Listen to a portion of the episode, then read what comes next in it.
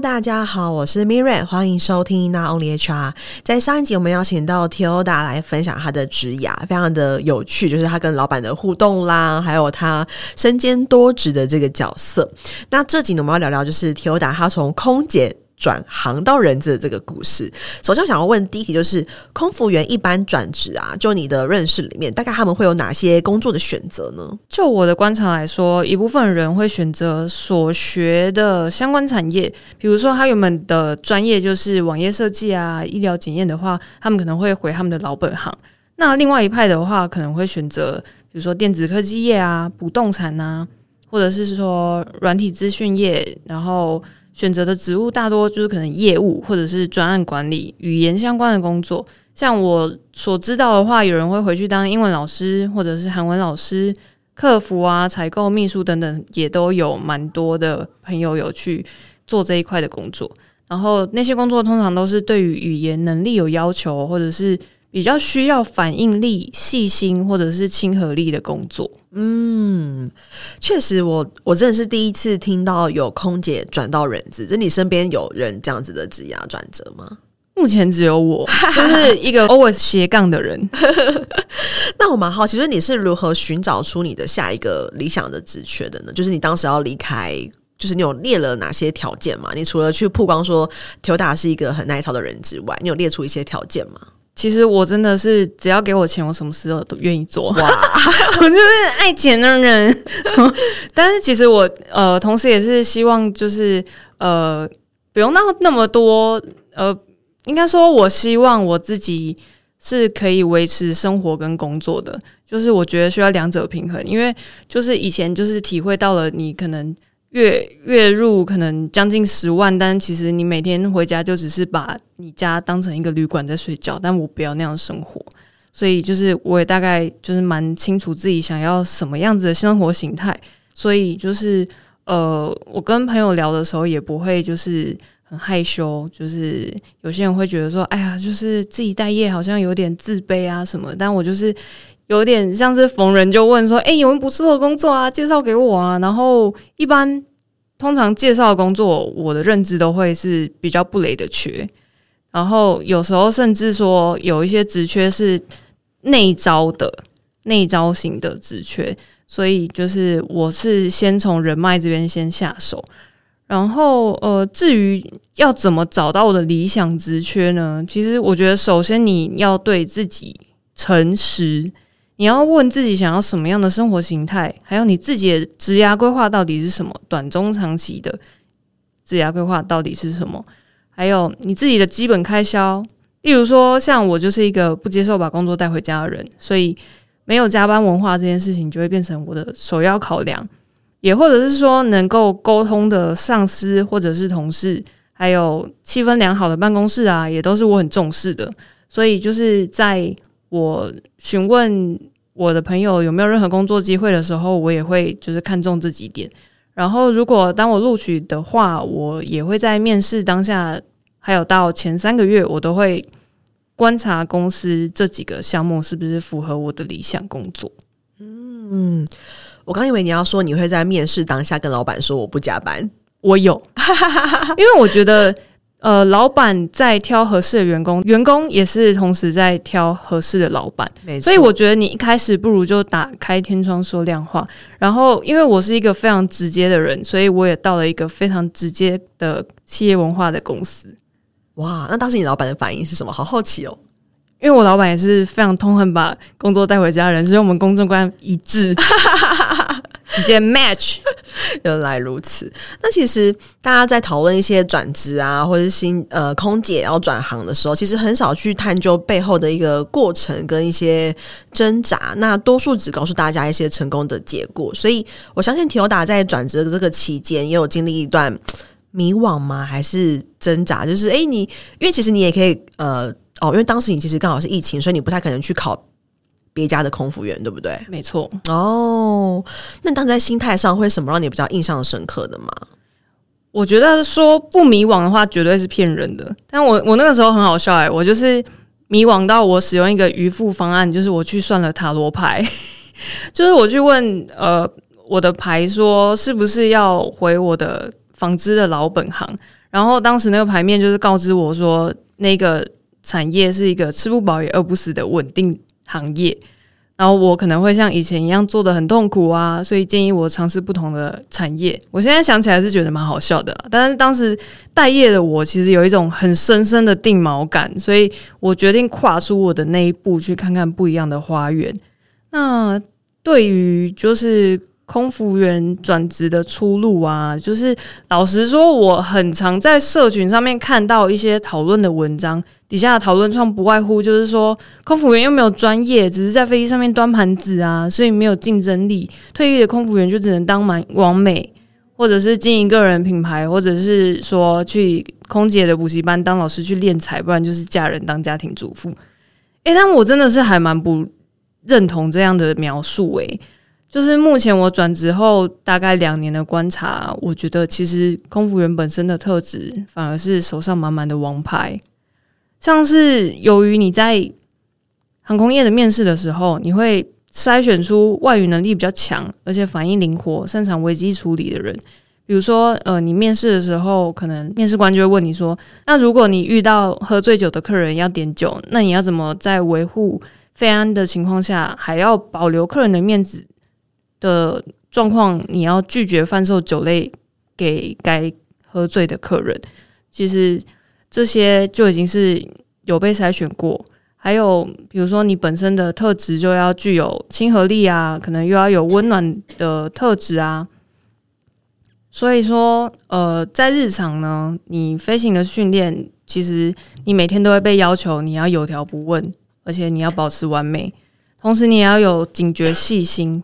的特质，其实航空业有一个术语，就是 SA，也就是 Situational Awareness，就是变成说，呃，有很多的大小细节的疏忽，其实你都会影响飞行安全，所以你必须要有一心多用的能力。像比如说，我以前日常就是听广播的翻译，一边要听广播的翻译，一边。协助旅客登机，你同时又要用眼睛的余光去瞄飞机是不是在加油，加油完了没？还没加油完成的话，你要阻止客人讲电话，因为会影响就是呃加油的一些程序等等的。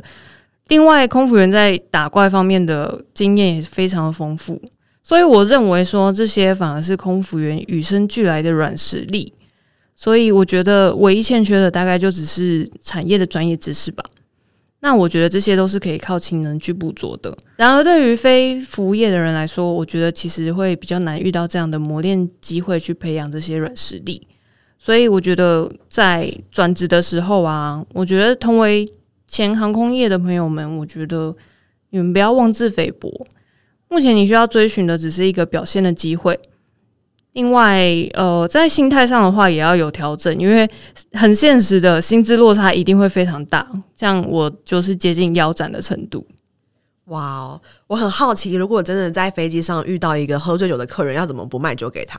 诶、欸，我后来还真的是遇到这样的案例，就是印度人真的是超喜欢在飞机上喝酒，而且印度人对，而且在空中其实你会因为压力的关系，你会更容易醉，真的、哦。对，所以遇遇到发酒疯的客人的话，其实是绝对会影响飞安的，所以这是呃我们非常重视的一个安全性的问题。当时我就是先跟座舱长回报有这个。就是危险事件之后，我们就是已经密切注意那一区喝醉酒的客人了。那一区，那一区有好多个印度大男生。飞机的时候就喝醉了，他们在高空中喝醉。哦，哇！他们点了非常多的酒，然后也是要感谢他们，就是点了很多酒，让我们可以抽成啦。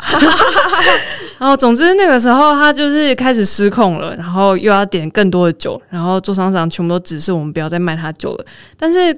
怎么可能不让客人点呢？所以我那时候就突然灵机一动，我就想到，我想要过去跟客人讲说：“哎，不好意思，哎，我们的冰箱坏掉了，它的制冷功能就是非常的强大，到所有的酒都结冰了。那你要点的话，可能要等那个酒退冰。那等到退冰的时候，我再供应给你。他就是也只能等。然后后来。”呃，大概十分钟之后，那一整群人都已经睡死了，所以我们就安然度过这一切。当然，你还要先跟同事就套好招，是可能要先暂停卖酒三十分钟，不然他就会想说，为什么你可以给他，不能给我？就是类似，我们就要有很多当下就是脑筋急转弯的那种情况。哇哦！所以其实，在面试过程中，你就要想到这样子的回答嘛？你当时在面试空服员的时候，对，其实你当时呃遇到角色扮演的这一关的时候，考官就会演非常刁难的客人，就是比如说，呃，为什么我在廉价航空的飞机上不能吃外食？但是其实就是要测试你呃如何去 handle 客人。或者是你要如何安抚他们，同时又要守住公司的立场，因为真的不能给予任何的例外，你一切都是要依照规章行事。那刚刚我觉得有听到嘛，一个蛮关键的，就是其实空服员转行，很多时候为什么转行很难，是因为薪资上的落差。当然，只要你就是你，你其实有很多很优秀的背景，但是航空产业本质上跟别的产业薪资架构就不太一样嘛。没错，对，所以你当时是怎么去克服这件事情的？因为你的可能消费习惯啦，你的这个理财，全部都会因为你的呃从天上掉到，这是从天上掉到地面，会有不同。那当时怎么去克服这个部分？两个字：忍耐。非常现实，停止买东西。没错，看看就好。想买吗？想想就好，想想就好。OK，那你身边会不会有遇到那种呃伙伴，是他可能不太能适应，然后然后就是因为我很难想象，就是如果你真的月入十万，然后瞬间腰斩这样子，其实很多都会影响非常大。哎，对啊，因为其实由俭入奢易嘛，由奢入俭难嘛，嗯，所以呃，当然也是有人维持他的消费习惯，但是嗯。那些金钱来源，我也就 不知道是呃，可以当爸爸妈妈的女儿，还是说就是当当男朋友的 提款机。好，没有啦，我开玩笑，就是他们可能也是有自己就是呃金钱的来源，可能或许他们在飞的时候存了非常多的钱啊，这也都是有可能的。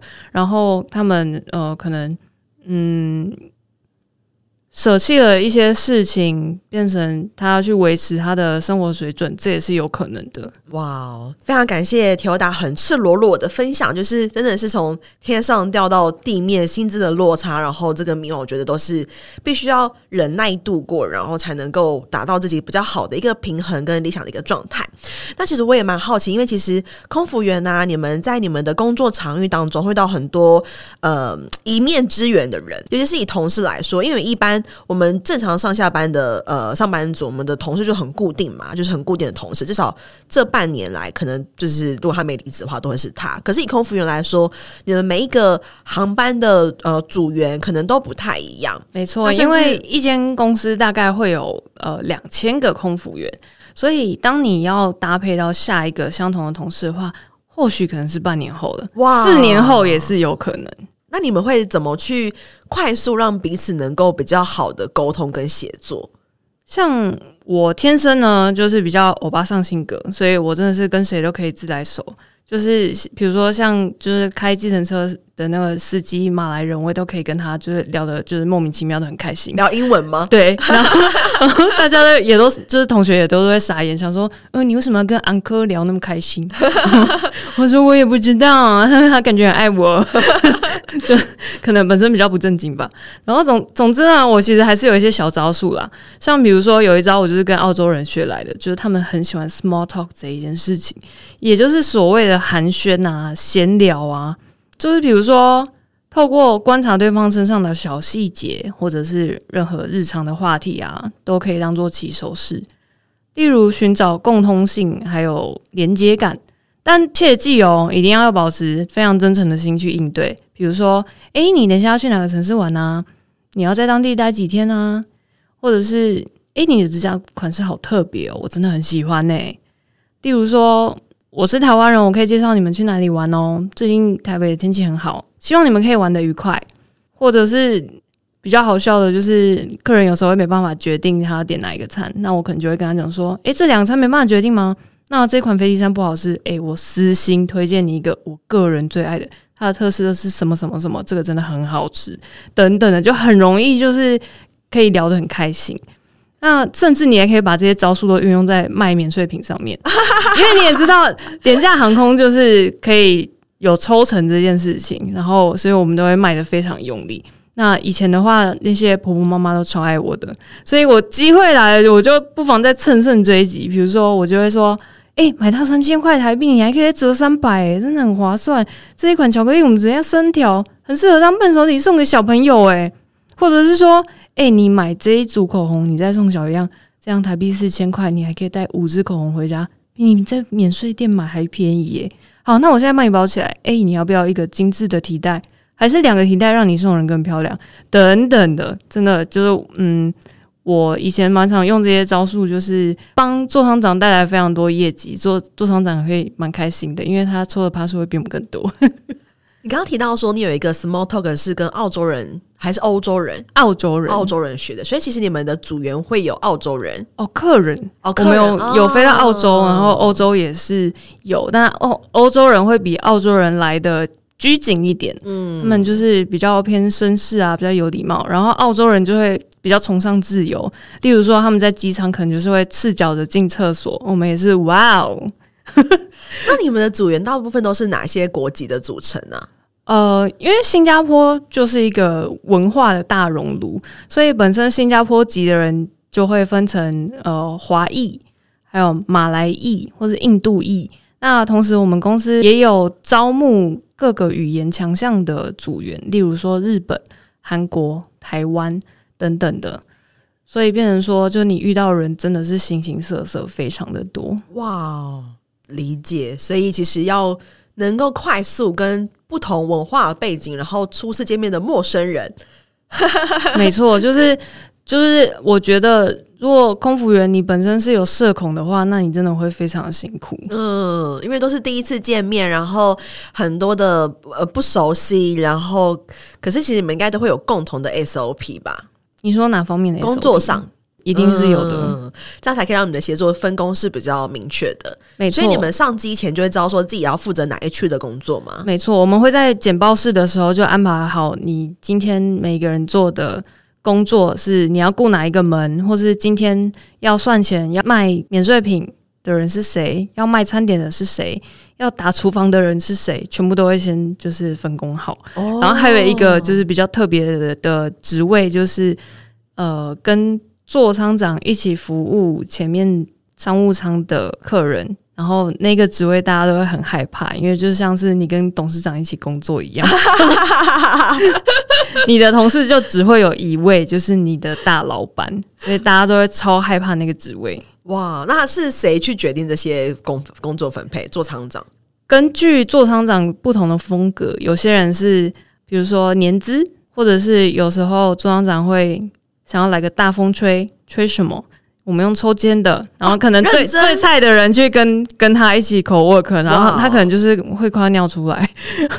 就类似，就是每个人呃风格管理风格都不太一样。嗯，所以刚才听大家分享到，就是在一个这么特别的工作环境，你的同事啊，然后你应对的人都是一面之缘的人，要如何快速的应对跟沟通？可以用一些小小的 small talk，然后刚提到说你也是比较欧巴上的个性，就是比较热心，然后比较真诚的方式去做沟通。对，就是 gable。就是比较真诚啦，然后那我也想好奇，就是问一下，你觉得这些能力当中，你刚刚提到说可能比较给博啦、欧巴桑，然后你也很能够跟呃陌生人闲聊，然后拉近距离。你觉得这些呃能力跨到人资里面有哪些能力是通用的呢？诶，其实我觉得同理啊、共感的能力，还有其实反应力啊、组织统筹能力啊，我都觉得是通用的。过去我有一个很深的经验啊，航空公司规定三岁以下的小孩才能使用婴儿的安全带。那婴儿的安全带它其实构造蛮特殊的，就是它适用体型比较小只的婴儿。它的使用方式其实就是跟妈妈的安全带扣在一起，然后婴儿坐在大人腿上，面向前方。我有一次遇到一家三口的新加坡人，然后小孩是一个早产儿，虽然他已经满了三岁，但是。成人的安全带对于那一位小孩来说会过松，变成说整个人在大人的座位上面有点东倒西歪，而我自己目测也觉得好为难哦。但是基于民航法规，在飞安上我真的没有办法妥协，给予那个早产儿婴儿的安全带。他的父母因此很不高兴，小孩为什么不能全程坐在我大人的腿上呢？基于我的职责，所以我只能拒绝，并且通报座舱长的一个事件。那我还记得当时座舱长他是蹲下来，眼睛跟客人平视，他耐心的说明了民航的法规，同时也表示说很理解现况。不过由于未获得任何公司进一步的指示，所以我们也只能依照工作准则，呃，我们不能这么做，没有办法有例外。同时也说明了特殊的需求话，可以在订票的页面左下角的地方去跟航空公司申请，还有说明。那这个时候，原本很激动的父母就瞬顿时变得非常的明理，所以他最后也是配合在飞机降落的时候替小孩系好座位上的安全带。那这个故事，当时的主管就是让我深深上了一课，就是变成说，我现在会运用在我的。人资的领域的话，就是遇到员工找我反映一些不满的事物，那第一个我会都先展现同理心，表达很明确的理解他的处境，在视情况弹性的调整，或者是本身你就要踩稳自身的立场，你要守住原则。那我其实就是会解释到让员工能够接受的地步。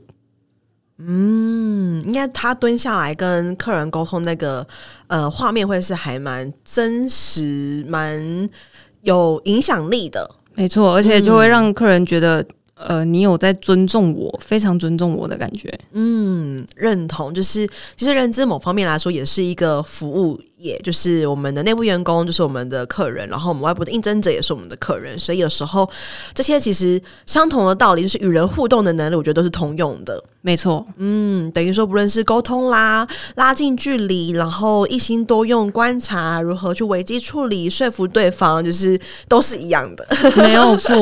所以听完这集之后，鼓励很多空服人员可以赶快转行到 HR 的领域哦，完全可以听到，做得到你也做得到哦。